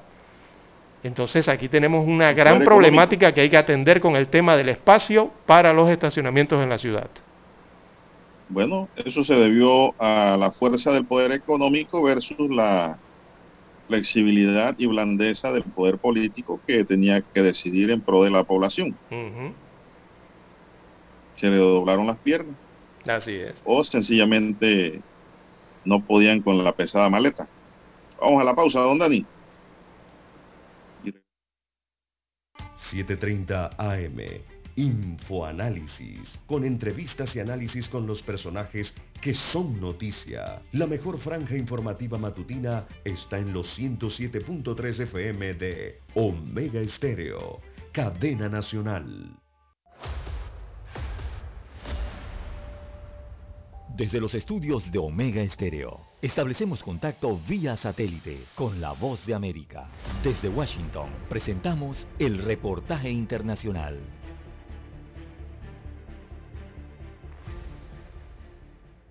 La declaración realizada por el ex fiscal anticorrupción de El Salvador, Germán Arriaza, en una entrevista con una agencia internacional de noticias sobre la investigación que dirigió acerca de las presuntas negociaciones del gobierno del presidente Nayib Bukele con cabecilla de las pandillas para lograr una reducción de los homicidios es poco coherente, afirma el criminólogo Ricardo Sosa, al considerar que las mismas autoridades fiscales se adjudicaron logros por la disminución de la violencia homicida entre 2019 y 2020. El en criminología dijo que la existencia de esta línea de investigación, como afirma el ex fiscal Arriaza, debió motivar en su momento una investigación judicial. Llama mucho la atención que estas evidencias, pruebas técnicas científicas periciales y diferentes evidencias que habían supuestamente recolectado de una de las posibles líneas de investigación, ¿por qué no se judicializaron? Mientras tanto, organizaciones de estudios legales consideran que los funcionarios señalados de participar en las supuestas negociaciones con cabecillas de las pandillas deben demostrar su inocencia a través de una investigación formal con base en la ley que corresponde a la Fiscalía, como explica Javier Castro,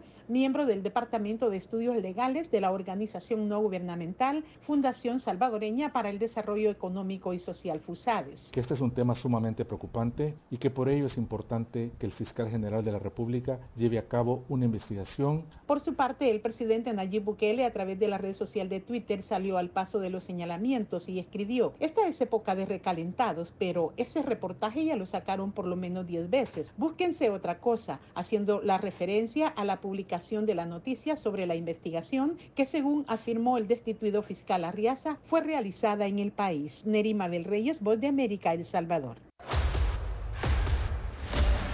Escucharon vía satélite desde Washington el reportaje internacional. Para anunciarse en Omega Estéreo, marque el 269-2237. Con mucho gusto le brindaremos una atención profesional y personalizada. Su publicidad en Omega Estéreo. La escucharán de costa a costa y frontera a frontera. Contáctenos 269-2237. Gracias. Problemas de tierra, accidentes graves, reclamos a aseguradoras, incumplimientos de contratos, reclamos de herencias, todo asunto civil y penal, consulte al 6614-1445. Ahora contamos con el servicio de asesoría, confección de pliegos de cargos, impugnación y defensa en materia de contrataciones públicas. 6614-1445. Licenciados Juan de Dios Hernández Sanjur y Belkis Hernández Díaz. Omega Stereo tiene una nueva app. Descárgala en Play Store y App Store totalmente gratis. Escucha Omega Stereo las 24 horas donde estés con nuestra aplicación totalmente nueva.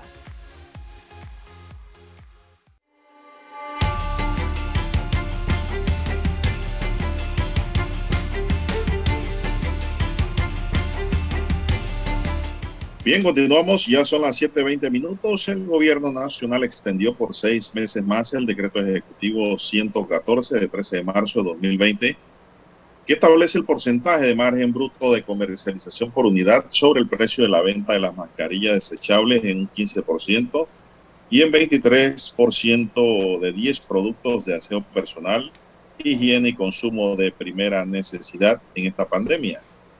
Así quedó establecido mediante el decreto ejecutivo 103 de 30 de diciembre de 2021 del Ministerio de Comercio publicado en Gaceta Oficial. El documento modifica el artículo 3 del decreto ejecutivo 114 de 13 de marzo de 2020 quedando de la siguiente manera. La duración de este decreto se prorroga por seis meses más. El órgano ejecutivo podrá prorrogar la medida mientras persista en las condiciones de mercado que lo originaron, dice textualmente el nuevo decreto. Según el documento, el Ministerio de Salud estima necesario mantener las medidas de mitigación contra el COVID-19, por lo que la Autoridad de Protección al Consumidor y Defensa de la Competencia consideró que estos 11 productos continuarán teniendo alta demanda en la población y recomendó prorrogar por seis meses más la vigencia de este decreto. Si es, estamos hablando, César, de mascarillas, desechable, así como productos antibacterial y antimicrobial, gel alcoholado o antibacterial, alcohol para uso externo, jabón antibacterial en barra o líquido, desinfectantes, pañuelos desechables, desinfectantes de aerosol, vitamina C también entra aquí, guantes desechables y paños húmedos. La multa por incumplimiento de estos márgenes de comercialización fueron el principal motivo de las sanciones impuestas en primera instancia por la Codeco durante el año pasado. Impusieron 761 multas por un valor de 883.062 dólares a empresas comerciales que incumplían este decreto. Ah, sí. Esperan que se cumpla. Entonces, Sí, sí, hay algunos eh, comercios que sí lo cumplen, don Juan de Dios. eh, uno cuando hace el supermercado eh, del mes o en la casa, eh, se da cuenta sobre todo cuando va a los productos estos de, de aseo personal, de cosméticos y jabones, sobre todo los jabones, eh, han, han bajado bastante de precio. Y creo que el motivo es la regulación esta que tiene que ver con este decreto. Eh, hay buenas ofertas en ese sentido. Viendo Juan de Dios, las 7.24, 7.24 minutos de la mañana, ya no es una intención, ahora sí se nominó formalmente, el presidente Joe Biden nominó formalmente como embajadora de su país en Panamá a la diplomática y abogada puertorriqueña Mari Carmen Aponte, además de a la académica Amy Goodman como embajadora de Alemania. Fueron las dos nominaciones ayer. Eso va a ser presentado al Senado, así que Aponte, esta puertorriqueña, fue secretaria junta de Asuntos del Hemisferio Occidental del Departamento de Estado durante el gobierno de Barack Obama, en el que Biden, recordemos, fue vicepresidente. Así que esta embajadora eh, habla español, además habla francés e inglés, por supuesto, y fue la primera puertorriqueña en alcanzar el rango de embajadora de Estados Unidos, cargo que desempeñó entre el 2010 y 2016 en El Salvador. Eh, así que ha sido ya eh, nominada formalmente. Eh, Esto va a recibir, por, por ejemplo, ya Relaciones Exteriores de Panamá había informado anteriormente que había recibido a satisfacción la nominación de esta embajadora para nuestro país. Y antes de nominar a un candidato, recordemos que la, la Casa Blanca examina todas sus calificaciones o cualificaciones, las finanzas, la carrera, la vida personal. Y eh, después esto es enviado entonces a la Comisión de Relaciones Exteriores del Senado. Allí vienen las entrevistas, las reuniones privadas y en audiencia pública con el embajador. Y si la comisión lo aprueba, entonces el candidato pasa a la siguiente fase de consideración por parte de los 100 miembros del Senado estadounidense. Ese es todo un proceso ahí en los Estados Unidos para nombrar un embajador, don Juan de Dios. Allá no es como acá. Así que como parte del proceso democrático, la Constitución de los Estados Unidos de América exige que el Senado apruebe por mayoría de votos eh, al embajador. O sea, el candidato debe, debe recibir al menos 51 votos del Senado para poder eh, ser el emisario diplomático del país en otra nación. Y bueno, muy bien. eh, es todo el proceso ¿no? que se hace ahí en los Estados Unidos para nombrar al embajador, en este caso, la embajadora.